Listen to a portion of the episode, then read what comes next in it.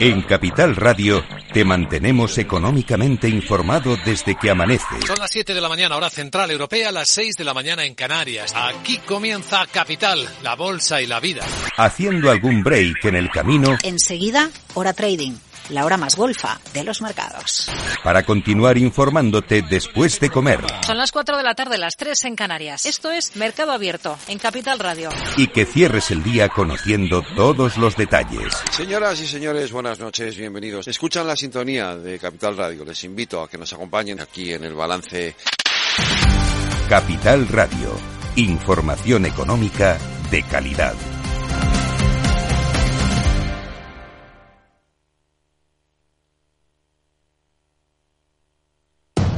Capital Radio, 10 años contigo.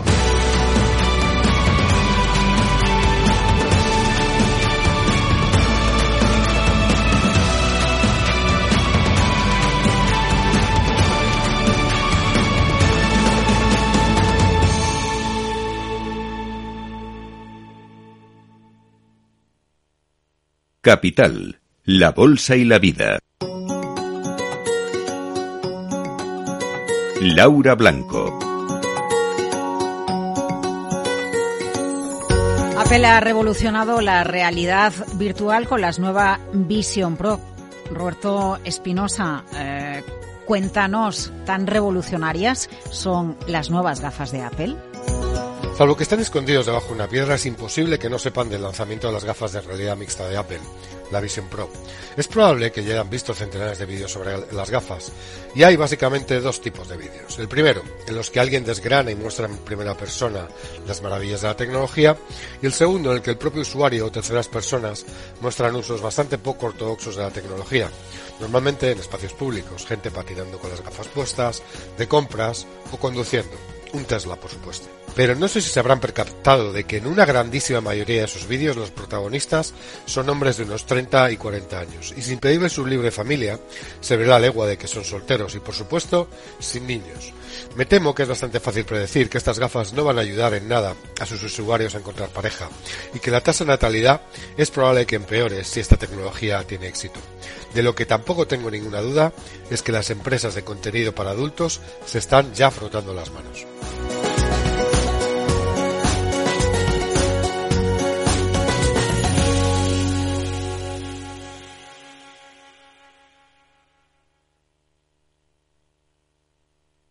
Metal Empresarial. Las empresas que forjan el presente y el futuro del metal.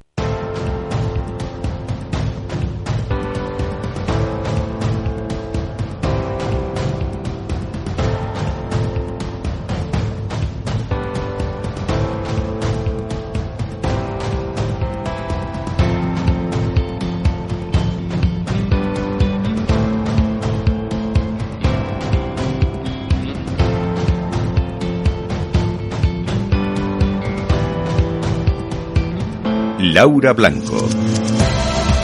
El sector del metal protagonista en nuestro análisis capital, hoy con una mirada muy concreta, la importancia de los polígonos industriales.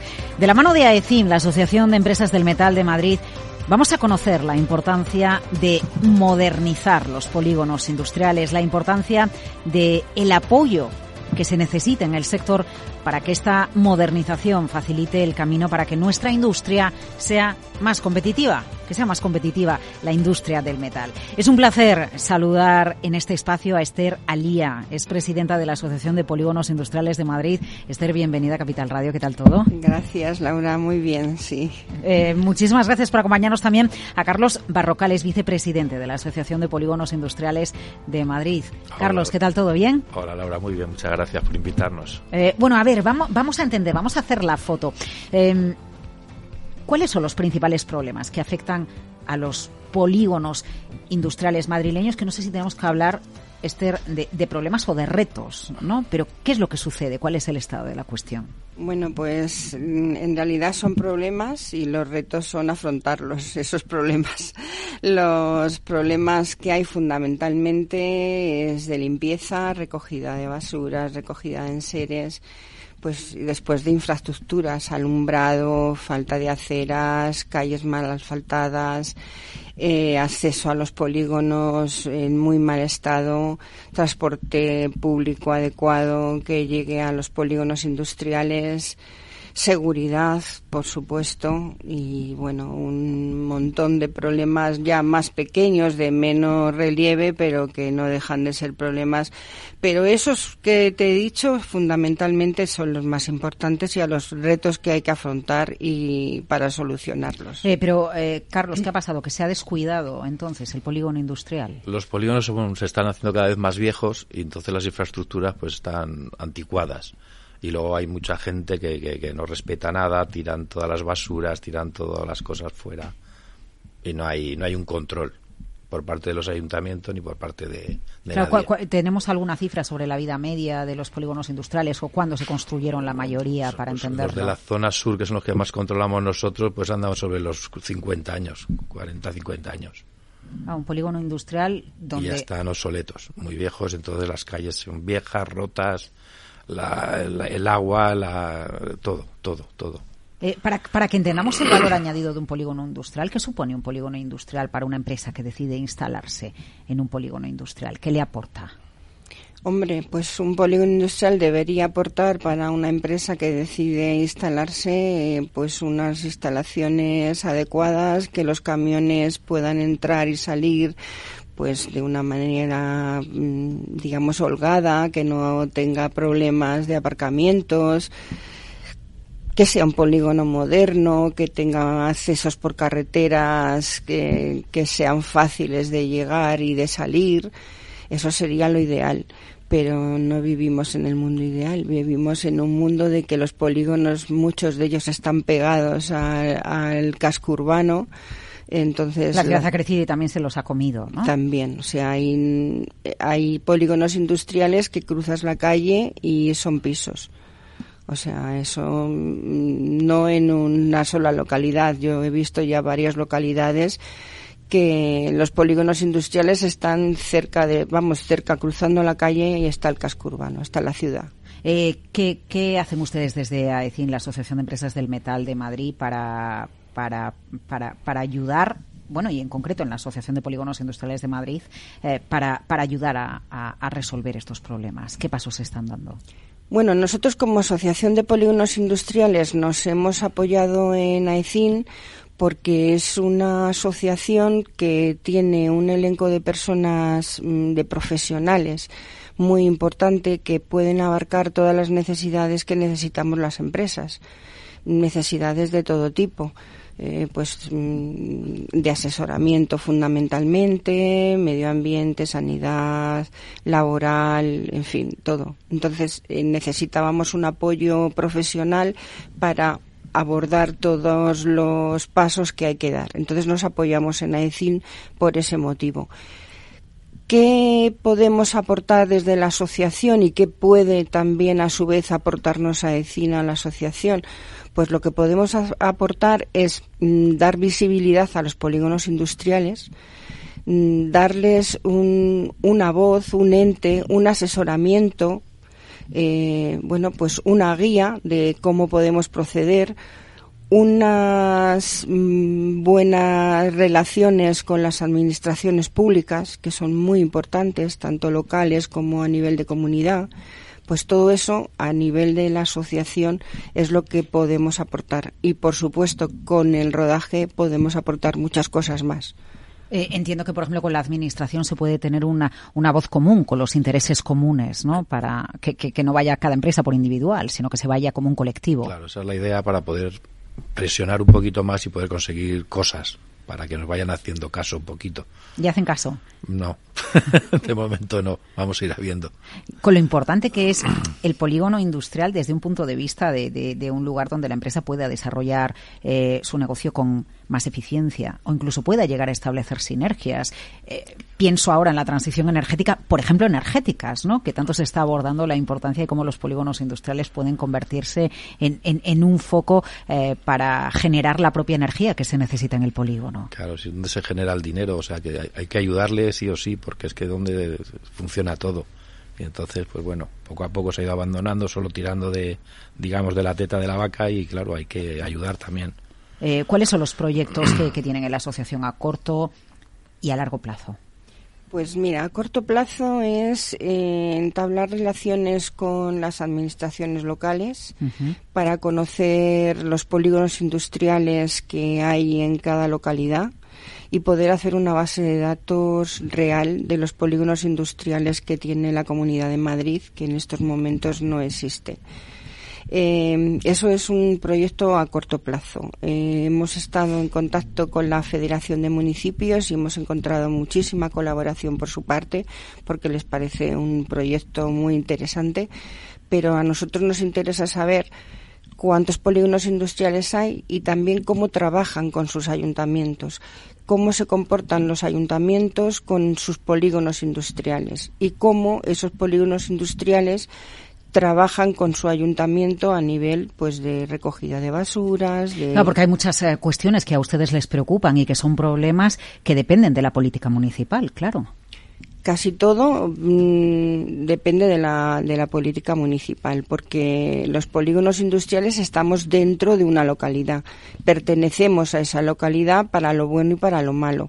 Lo que ocurre que no se nos trata igual que al ciudadano que vive en esa ciudad. O sea, somos industria y por regla general la industria está tratada de otra manera. Es cierto que hay algunos ayuntamientos que sí consideran a sus polígonos industriales como parte de su municipio y les dan el mismo trato. Por eso queremos conocer cómo trabajan todos, porque no es lo normal.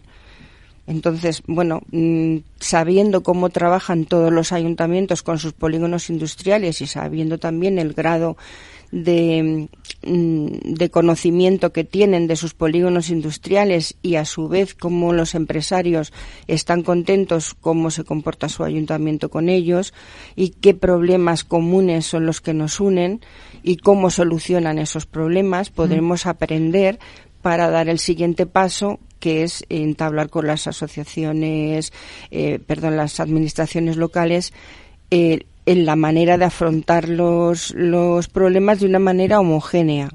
Eh, me llama la atención, Carlos, que no se, que no se, que no haya establecido una base de datos para saber cuántos polígonos industriales tenemos y, y, no sé si, si, si, ante ese reto de por lo menos tener una base de datos hay algún ayuntamiento, alguna localidad, sea de Madrid o sea de, de otra zona de, del territorio español, que ustedes digan e, e, ese debería ser un modelo a seguir. Es, es a lo que nos gustaría llegar. Pues de momento estamos empezando y tampoco, perdón, tenemos todo controlado, pero poco a poco es lo que queremos hacer, saber cómo están los pueblos, cómo están los polígonos, cómo está todo el rollo, porque es, cuesta mucho coger información todavía. De cómo está todo. Eh, hubo una época en el cambio de, siglo en España, precisamente coincidiendo un poco con, el boom de la construcción, ¿no? donde se desarrollaron muchos polígonos en muchas zonas de, de España. No sé si eso también afectó a Madrid y permitió parte de la regeneración de los polígonos industriales de la capital. ¿Te refieres a las ayudas que dieron los fondos europeos para rehabilitación? Sí. Sí, afectó a Madrid en un grado no todo lo deseable que pudiéramos haber conseguido, puesto que en aquel momento las rehabilitaciones que, que estaban en los polígonos pues era difícil acceder a ellas, eh, difícil tenías que tener pues una persona que te llevara todo el tema de la subvención y, bueno sí que hubo mm, polígonos que pudieron optar a estos fondos que venían eran fondos FEDER que venían de Europa mm. y en una parte también era de la Comunidad de Madrid, otra parte la administración local y otra parte el propio empresario. Y ahí modernizamos una gran parte de los polígonos pero mm, esto sucedió pues hará igual 20 años o 25 años. Entonces eh, hay otra cosa que es el mantenimiento hmm. y el mantenimiento pues ni los propios empresarios ni las administraciones locales hemos sido capaces de generar una herramienta para que ese mantenimiento se haga de una manera ordenada y que realmente suponga que no se deteriore más, sino que se rehabilitó, se hizo eh, un poco un lavado de cara, porque tampoco fue una rehabilitación en profundidad, se rehabilitó y se dejó tal cual.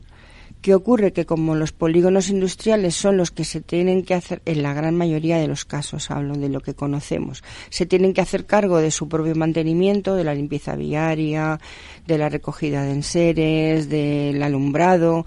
Pues Esto es así porque lo establecen así los ayuntamientos, entiendo, que se tengan que hacer cargo ellos de, bueno, en algunos casos sí, y en, otros, no. Por eso lo bueno que es conocer. El conocimiento nos va a dar muchísimos datos para poder trabajar en el futuro. Eh, en muchos ayuntamientos, por ejemplo, en donde estamos nosotros ubicados, que es en Humanes, pues el ayuntamiento no se hace cargo de los gastos que, que mm, producen los polígonos industriales. el mantenimiento de la luz lo paga el propio polígono, eh, la limpieza viaria la paga el propio polígono, en fin, todas las cosas que necesita el polígono las paga el propio polígono. ¿Qué ocurre? Que en polígonos pequeños pues no tienen esa capacidad para poderse pagar ellos mismos ese mantenimiento. Claro. Y aún así, aunque seas un polígono un poco más grande, cuando tienes un problema, mm, pues por ejemplo, de asfaltado, pues tampoco llegas, porque al asfaltar una sola calle de un polígono, pues te puede suponer muchos miles de euros que el polígono no genera de normal, pagando una cuota de comunidad entonces tienes que poner una cuota extra. Y es verdad que hay ayudas. Hay ayudas, en este momento hay ayudas de la Comunidad de Madrid. Sí, por eso le iba a preguntar, ¿no? Recientemente mm. la comunidad ha publicado ayudas para, para polígonos, para mejorarlos, modernizarlos, pero ¿qué mm. contemplan esas ayudas? Pues la verdad es que son unas ayudas muy amplias. Contemplan todo tipo de, mejoras, asfaltado, alumbrado, eh, señalización viaria, incluso una primera limpieza si el polígono está lleno de vertidos incontrolados. En fin, eh, muchísimas cosas eh, que, que, entran en, la seguridad, la puesta de cámaras en los polígonos. Lo difícil es acceder a ellas.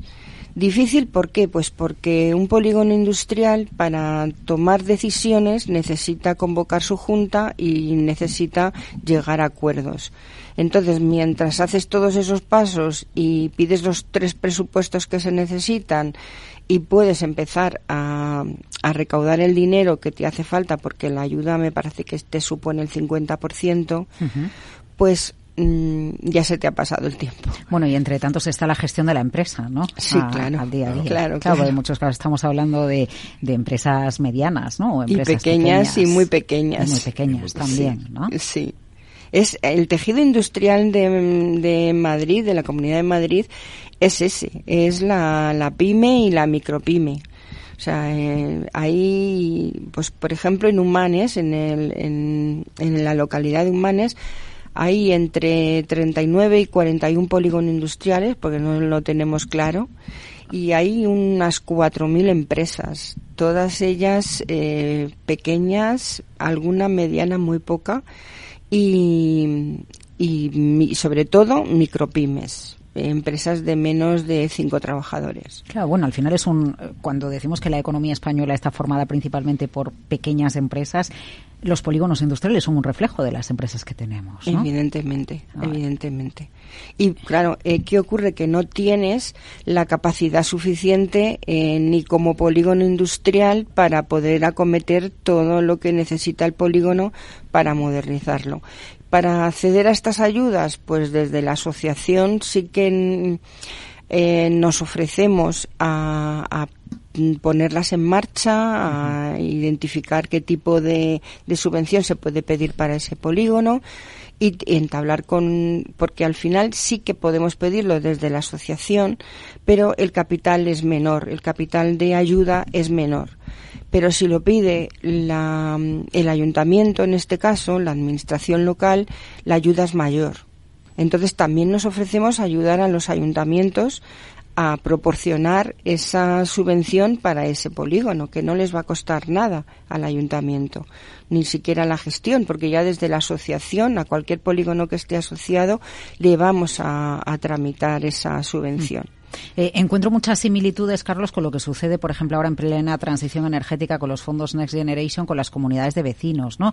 Hay que poner de acuerdo a las comunidades de vecinos, hay que buscar presupuesto, hay que ver qué parte se adelanta y qué parte tiene que, que, se, consigue financiación y, ¿no? los vecinos no tienen que Hay que mover mucho dinero y la gente, claro, pones una derrama, como se llama siempre, y, y muchos no pueden, entonces es un problema muy fuerte todo. Porque entiendo que un polígono funciona como una comunidad de vecinos en el sentido de que hay un presidente, hay un vicepresidente, hay alguien que se encarga de, no, no sé si rotando entre las empresas que forman parte del polígono. Comunidad como una comunidad de vecinos o peor, porque a las juntas no va nadie, la gente no quiere saber nada. La, gente paga su comunidad y lo que no quiere son problemas. Bastante tengo su, con su empresa y su lío y no bueno, para eso está la Asociación de Polígonos Industriales de Madrid, precisamente, ¿no? Para poder echar para, poder echar un cable. Si hablamos de, de, tantas empresas solamente en humanes, ¿no? Eh, sí, la cifra que nos da usted, 4.000 empresas. Sí. A ver, una de las cosas que siempre digo es que nos falta al empresario madrileño, ya no sé, no me quiero extender a, a toda España, pero sí que al empresario madrileño nos falta conciencia. Y mm, me refiero a que realmente eh, nos metemos a trabajar en la empresa, cerramos la puerta y lo que hay detrás de la puerta de la nave no le damos mucha importancia. Entonces no tenemos conciencia de que nuestra nave no se, no se acaba en la puerta hacia adentro. O sea, nuestra nave también es el entorno. Si el entorno se devalúa, si el entorno se degrada, si tenemos un entorno que realmente es mm, una porquería, pues nuestra nave, nuestra inversión eh, se va a degradar mm, se va a degradar igualmente de, la misma manera que se degrade la parte exterior del polígono. y al final se abandona, invita a abandonarlo, ¿no? Claro, a una zona más moderna. Claro. pero además, si tú tienes ahí tu nave y necesitas alquilarla, pues no puedes poner un alquiler que realmente mm, merezca la pena, ¿no? Porque el entorno, si es que consigues alquilarla, porque el entorno no acompaña. Por eso digo que nos falta conciencia. Es verdad que las administraciones locales tienen que poner mucho de su parte, la Comunidad de Madrid también, pero los empresarios también tenemos que poner nuestro granito de arena y estar concienciados de que este proyecto mm, como asociación nos viene muy bien como polígono industrial, pero también como personas, como ciudadanos. O sea, porque cualquier ciudadano tiene que tener conciencia de que lo que tiene alrededor también le importa.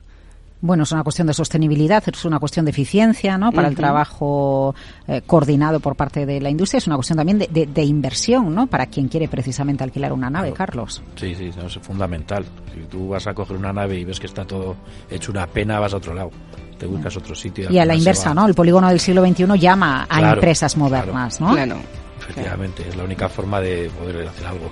Desde la Asociación de Polígonos Industriales de Madrid, Esther Alía, presidenta, muchas gracias. Carlos Barrocal, vicepresidente, gracias por acompañarnos en este espacio de AECIN, la Asociación de Empresas del Metal del Madrid. Hasta la próxima.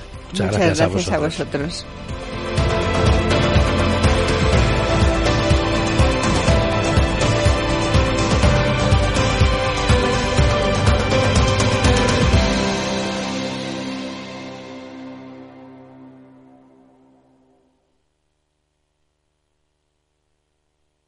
Hey, asistente, ¿cuál es el mejor fondo de inversión del año? Hay aproximadamente 54 millones de resultados. ¿Quieres que los lea? Buf, mejor que no. Puedes seguir buscando entre millones de contenidos, pero un asesoramiento de calidad solo te lo dará un especialista. En Renta 4 te ofrecemos un servicio de asesoramiento gratuito siempre que lo necesites. Entra en r4.com y descubre cómo te podemos ayudar. Renta 4 Banco. ¿Quieres más?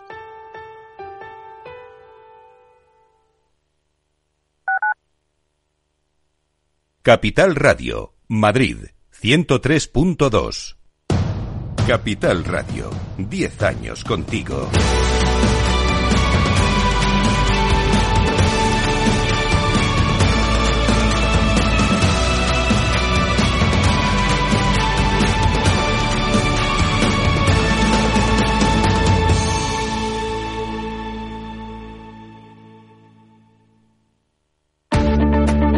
Quieres adelantarte a los cambios económicos, digitales y empresariales, escucha After Work El programa de Capital Radio para profesionales, pymes y emprendedores que te ayudará a entender el momento presente y a tomar decisiones para el futuro inmediato. De lunes a jueves, de 7 a 8 de la tarde, con Eduardo Castillo.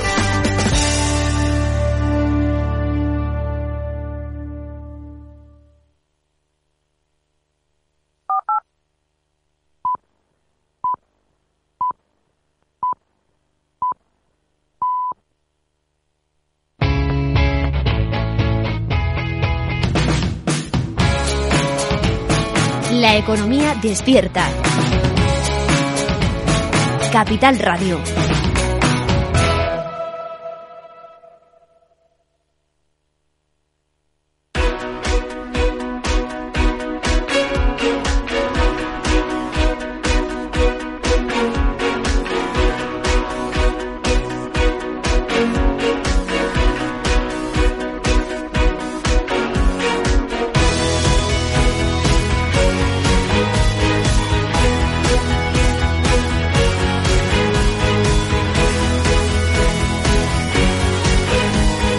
Capital Radio, la genuina radio económica.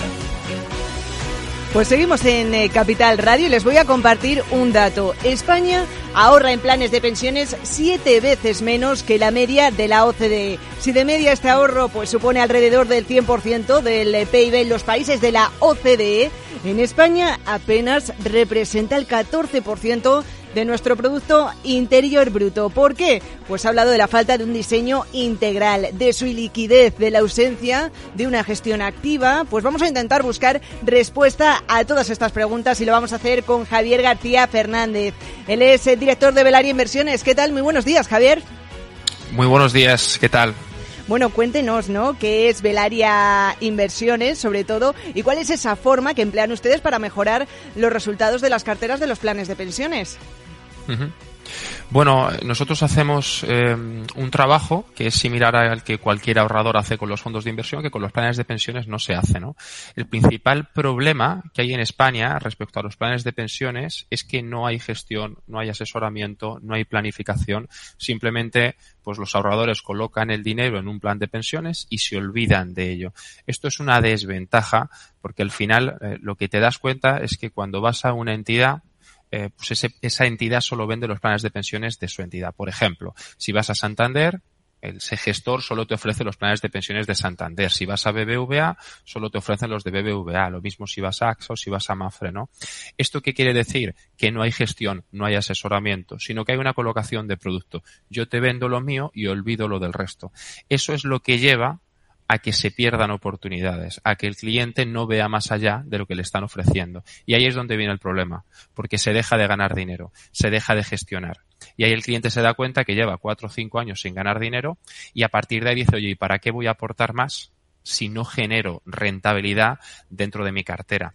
Eso es una cosa que nosotros hemos cambiado. ¿Cómo lo hemos cambiado? En Velar Inversores damos acceso a diferentes entidades y a diferentes planes de pensiones con ellas, ¿no? Entonces, el punto eh, importante es que nosotros hacemos un análisis, por ejemplo, en renta variable europea nosotros tenemos ocho alternativas, donde está la Mutua, donde está Santander, está BBVA, está AXA, está Magallanes, está Mafre, y lo que hacemos es hacer una serie de filtros donde vamos seleccionando el que creemos que va a dar más rentabilidad en el año siguiente. Por ejemplo, actualmente en cartera tenemos el fondo Mutua renta variable europea, que a un año vista ha hecho un 13,5% de rentabilidad, mientras que Santander Dividendo o Fondo Mutua pues han hecho un 2 y un menos 5 menos 5% aproximadamente, ¿no? Entonces al final te das cuenta que dentro de la misma zona geográfica te puedes encontrar planes que en un año hacen un 10-12% y otros que pierden dinero. Por eso es importante tener un abanico amplio de oportunidades porque de esa manera vas a poder acceder a todas y seguramente tengas una cartera más diversificada y mejor gestionada.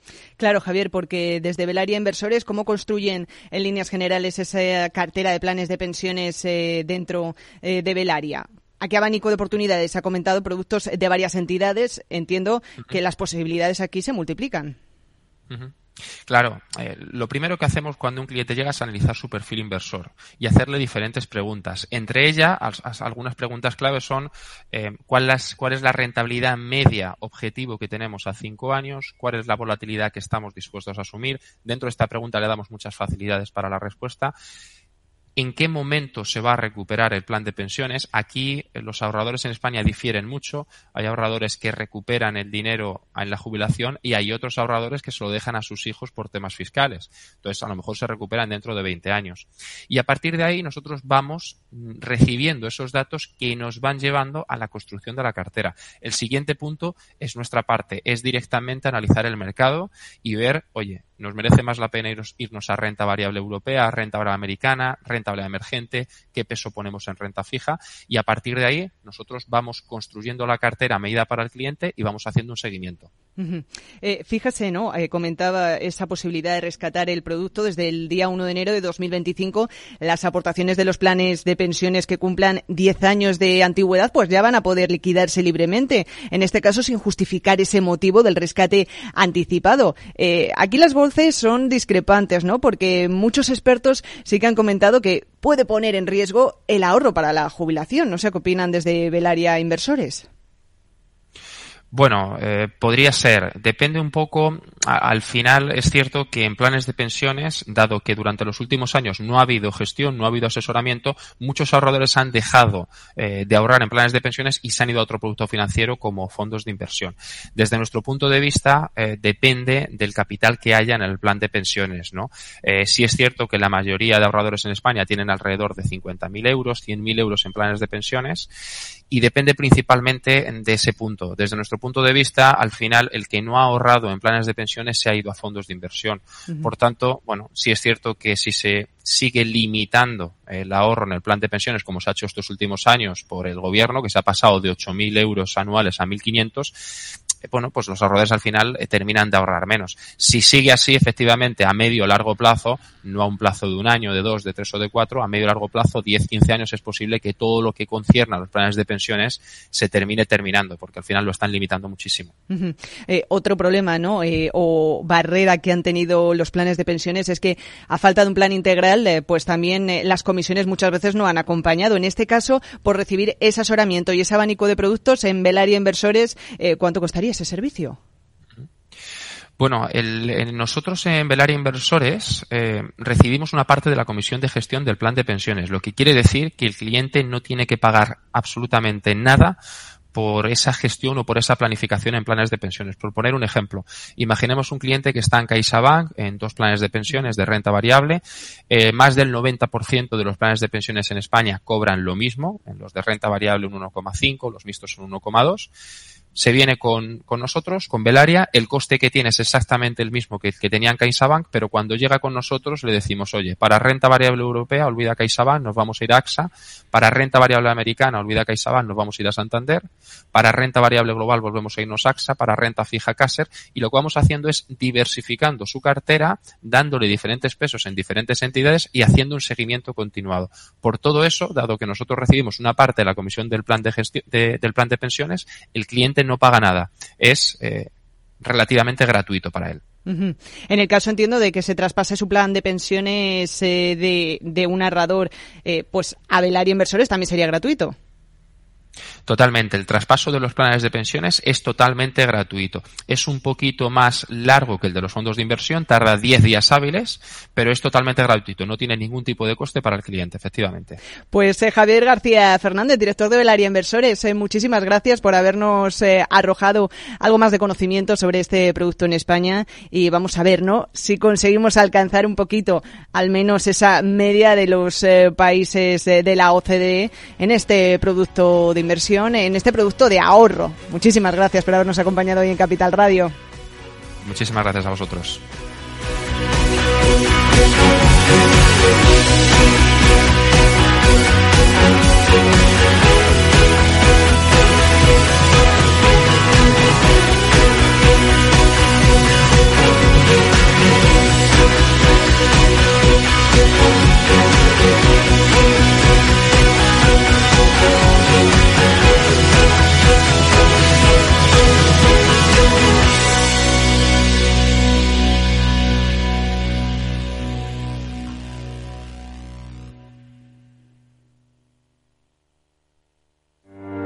Descubre el lado más verde de la economía y las empresas en una nueva newsletter de Capital Radio. Todas las claves de la semana sobre ESG en un mismo sitio. Suscríbete en capitalradio.es a claves ESG y recibe los contenidos del lado más sostenible de las empresas. Si te gusta el pádel, en Capital Radio tenemos tu espacio. Todos los martes a las 22 horas saltamos a la pista para contarte la actualidad del World Padel Tour, los torneos amateur, las novedades de las marcas y toda la actualidad relacionada con el segundo deporte más practicado de España. Esto es Padel, los martes a las 10 de la noche en Capital Radio.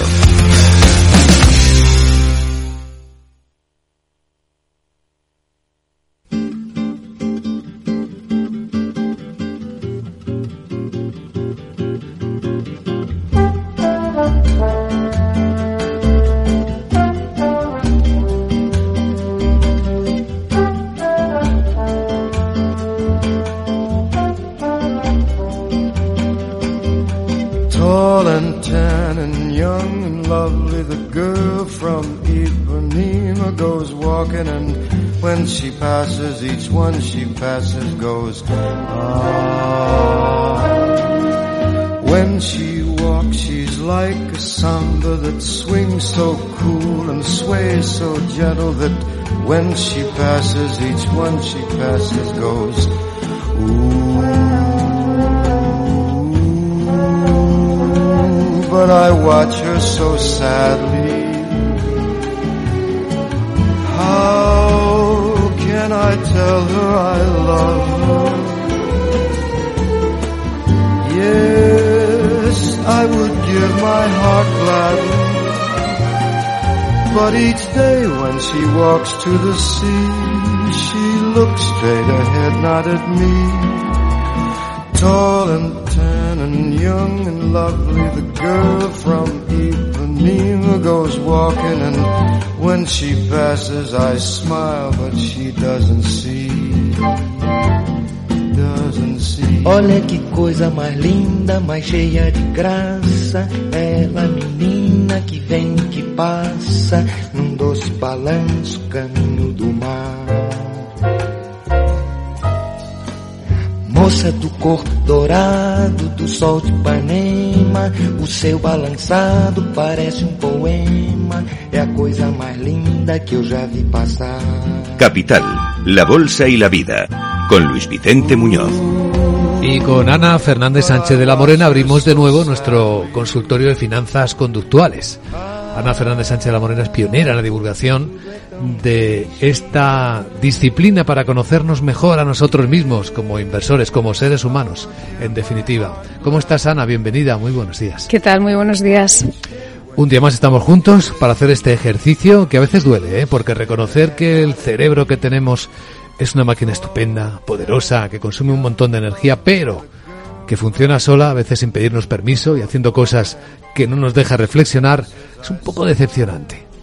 Bueno, más que decepcionante, eh, es, eh, es cómodo, porque en el fondo el cerebro va a hacer, va a tomar decisiones rápidas por ti sin que tú tengas que, que consumir energía ni tiempo. Aquello de poder caminar y masticar chicle a la vez, ¿no? O conducir, ir pensando en la lista de la compra. O sea, realmente yo creo que el cerebro viene a, viene a facilitarnos las cosas. El problema de esa facilitación o ese facilitador son esos sesgos cognitivos que son pensamientos sistemáticos erróneos, es decir, que nos llevan a tomar, eh, a tener conclusiones y a tomar decisiones que tienen una base que puede ser errónea. Ahora hablamos del sesgo que hemos eh, elegido hoy para compartir con nuestros oyentes, pero antes una reflexión sobre la energía. El cerebro efectivamente está, parece diseñado para hacernos ahorrar energía. Sin embargo, él consume mucha energía. Los que usamos ya estos dispositivos electrónicos que nos dicen energía en reposo, claro, te lleva a preguntarte en algún momento, ¿energía en reposo? Si estoy completamente quieto, ¿qué está consumiendo energía en mi cuerpo? Ahí está, el cerebro, tu cerebro. El cerebro constantemente, o sea, realmente incluso cuando dormimos, ¿no? Esas diferentes fases del sueño, ¿no? La fase REM, que es la fase en la que hay, hay, hay movimiento y actividad cortical, donde los ojos se mueven, ¿no? Ese, se mueven de forma eh, rápida, ese rapid eye movement, que es donde viene la palabra REM. El cuerpo está completamente parado y descansado, la parte física muscular, hay una tonía muscular importante. Sin embargo, eh, hay una actividad en los ojos. O sea, solo es en el sueño profundo donde van descendiendo desde la, frecuencia cardíaca, el, sistema muscular, el sistema circulatorio, la oxigenación, todo eso se ralentiza a, a un nivel mínimo donde podemos tener un descanso. Sin embargo, durante todo ese tiempo seguimos respirando porque si no nos moriríamos. Es decir, hay, hay una parte donde el cerebro no descansa nunca. Entonces tiene unos procesos que son procesos complejos y alguno de esos procesos complejos tiene que ver con una, con, una serie de conjunto de procesos simples, ¿no? Es como el campo de la visión, o sea, la, visión, el oído. En el fondo todo esto son impulsos nerviosos, energía mecánica y eléctrica. O sea, es, es realmente como los fotorreceptores de la vista reciben una información que tiene que transmitir al cerebro a, través del, nervio óptico. No es que nosotros vemos el azul y es azul hay un proceso en el cerebro. Entonces, eh, realmente los procesos cerebrales son complejos y efectivamente es un órgano que no descansa nunca. Entonces, tiene, tiene sus rutas de, de, apoyo, sus rutas de toma de decisiones rápidas, sus rutas vinculadas con la supervivencia. O sea, realmente cuando, cuando estamos ante una situación de peligro donde hay que echar a correr, en, esa, en ese momento el cerebro paraliza, por ejemplo, el proceso de digestión. Ah, y eso ocurre que, claro, por la noche cuando te vas a cenar, el cerebro te despierta porque tienes hambre, no sea que se quede sin energía. Bueno, realmente en este caso es porque el proceso digestivo requiere de requiere de, unos procesos en sí mismos. Sin embargo, si tú tienes que echar a correr donde necesitas la energía es en las piernas. Entonces el cerebro envía toda la energía a los al, tanto al, corazón para darle mayor capacidad cardíaca y a las piernas para poder correr, a la musculatura, los tendones. Y en ese momento lo que serían las funciones ejecutivas de toma de decisiones o el propio sistema digestivo son dos procesos que se inhabilitan. O sea, tú no puedes estar en medio de una negociación pensando que tienes que salir a correr porque viene un perro a morderte. O sea, no. no. Claro. Es, entonces el cerebro esto lo hace automático. a veces cuando no te responde algo es porque el cerebro ha dado la orden de preservar esa energía o dirigirla en otra dirección, ¿no? Claro, claro, así es. Pero es un órgano complejo, a mí me apasiona. Cuanto más estudio sobre el cerebro, más, más me gusta. Es muy mandón, ¿eh? es muy ocupa, ¿no? De la actividad humana. Afortunadamente. Afortunadamente, ¿cuántas cosas hacemos sin darnos cuenta? Respirar, sin más. ¿Cuántas veces prestamos atención a la respiración? Y la respiración es básica para vivir. Hablemos hoy del sesgo que hemos elegido para conocernos mejor. ¿Cuál es? Pues para hoy traigo el sesgo del superviviente o de supervivencia. A ver. Este sesgo es una, es una falacia lógica que consiste en concentrarse en aquellas inversiones exitosas, en aquellas personas exitosas, en aquellas situaciones exitosas. Cuando nosotros nos concentramos en, eh, ese éxito, lo que estamos haciendo es eh, focalizar nuestra atención en la obtención de un resultado satisfactorio para que nosotros podamos copiar o imitar o invertir en ese, en ese mismo producto. O identificarlo en algún caso, ¿no? Cuando lo estás buscando. Sí, hay una identificación que, que, que, este sesgo realmente está muy vinculado a esa identificación, que es, por ejemplo, eh, cuando el año pasado subieron tanto los, los, los, siete magníficos, ¿no? que los llaman ahora, ¿no? Apple, Google, Microsoft, realmente el sector tecnología subió, pero los que subieron fueron los siete magníficos. Entonces, a veces cuando nos, nos fijamos en los resultados exitosos, mm, estamos generalizando un sector. Por ejemplo, el, el S&P 500, que son 500 empresas donde evidentemente hay muchos más sectores, además de la tecnología, el año pasado cerró en positivo exclusivamente por estos siete magníficos. Hablamos de siete de 500 empresas. La mayoría cerraron algunas en negativo. Algunas en negativo. Todo el sector salud cerró en negativo. Otros sectores industriales cerraron planos, pero la tecnología realmente voló. Entonces, es muy importante eh, sacar la información del- de la inversión exitosa y ver realmente por qué ha sido exitosa. Claro, pero el sesgo solo te enfoca en lo que ha sido exitoso. Eso no significa que siga siéndolo o que vaya a ser tu solución, ¿no? Sí, aquella frase, ¿no? De rentabilidades pasadas no garantiza rentabilidades futuras. El que algo sea exitoso es, para mí, yo creo que bien sean personas, inversiones, es donde hay que poner el foco del por qué es exitoso.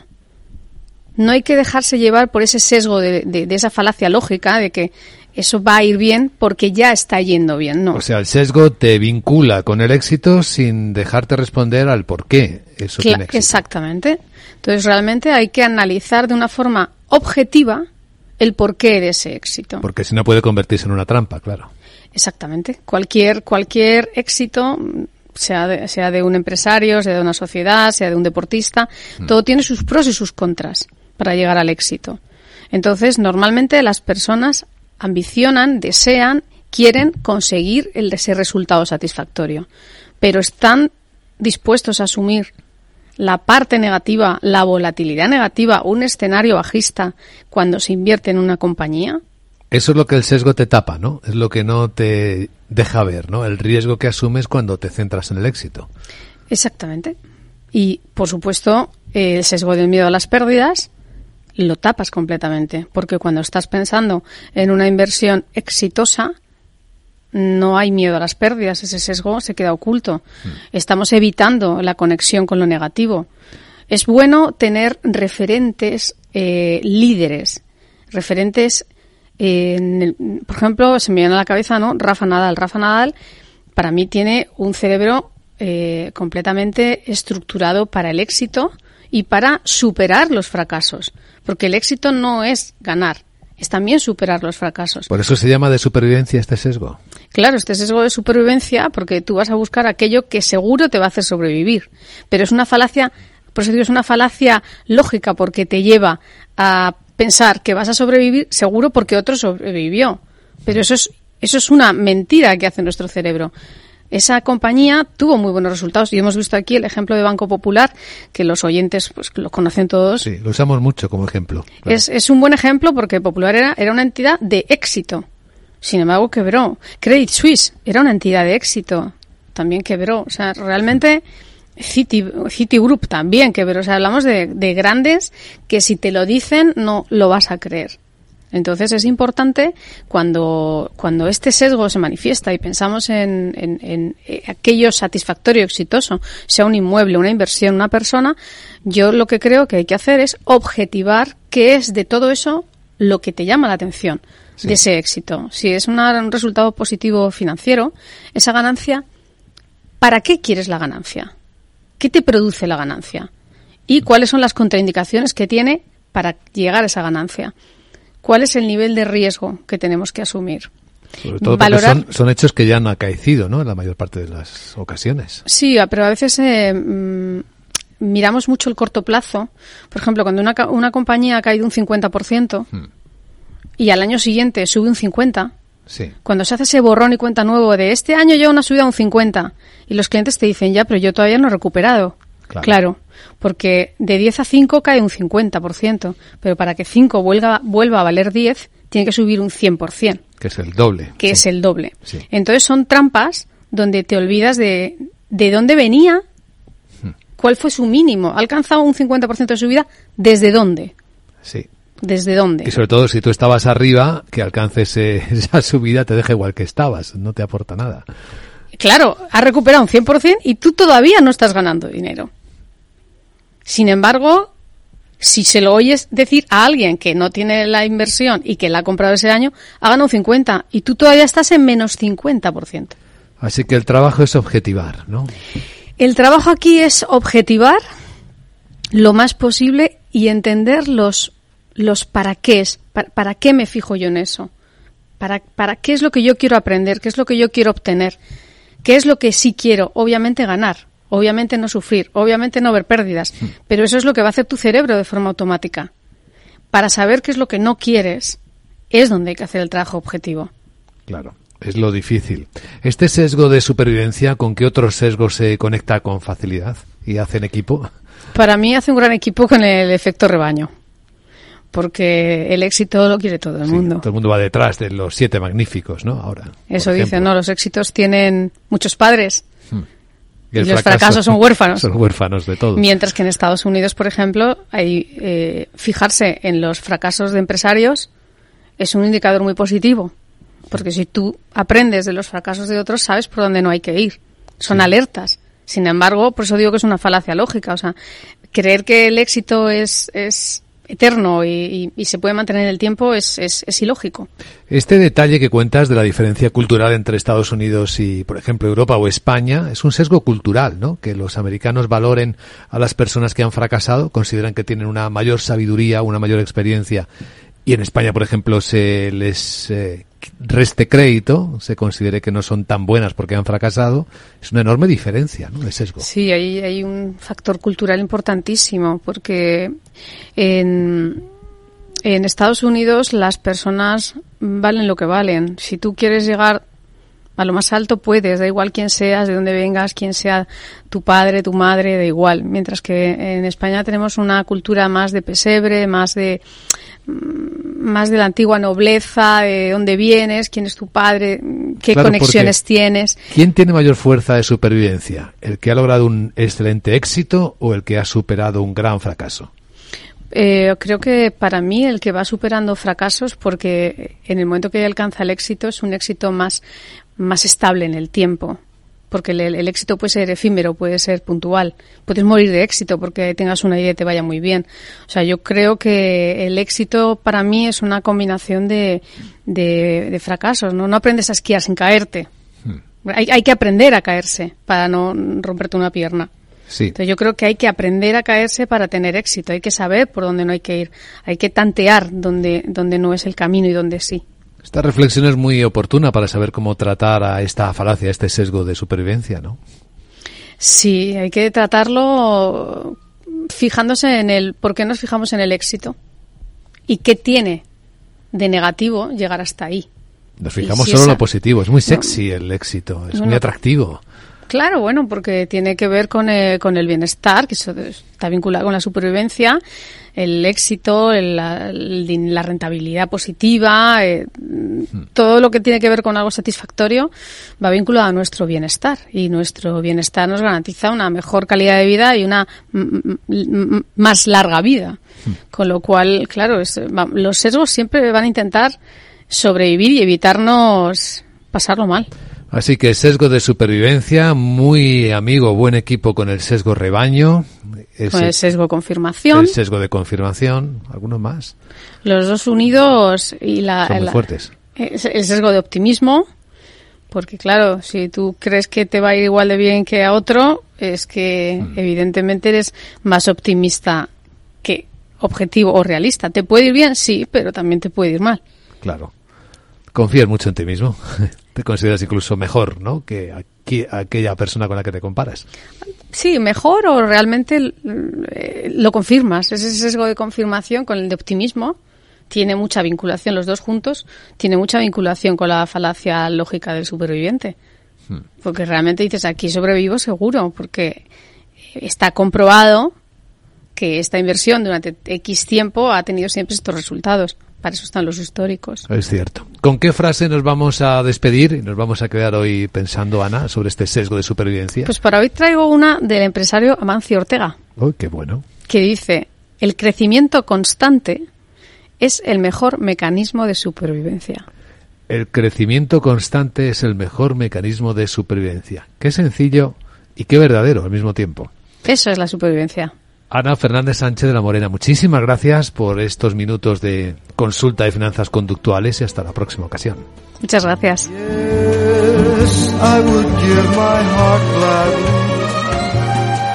But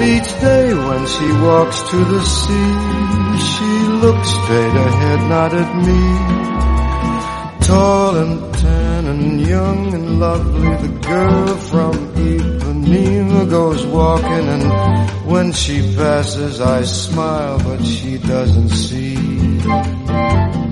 Doesn't see. Olha que coisa mais linda, mais cheia de graça. Ela é menina que vem que passa Num doce balanço caminho do mar.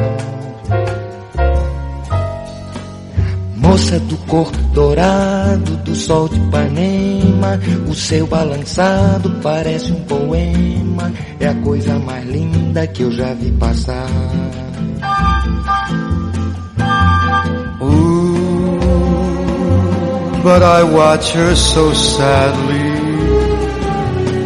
Ah, porque tudo é tão triste.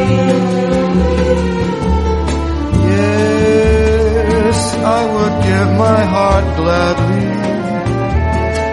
But each day when she walks to the sea, she looks straight ahead, not at me.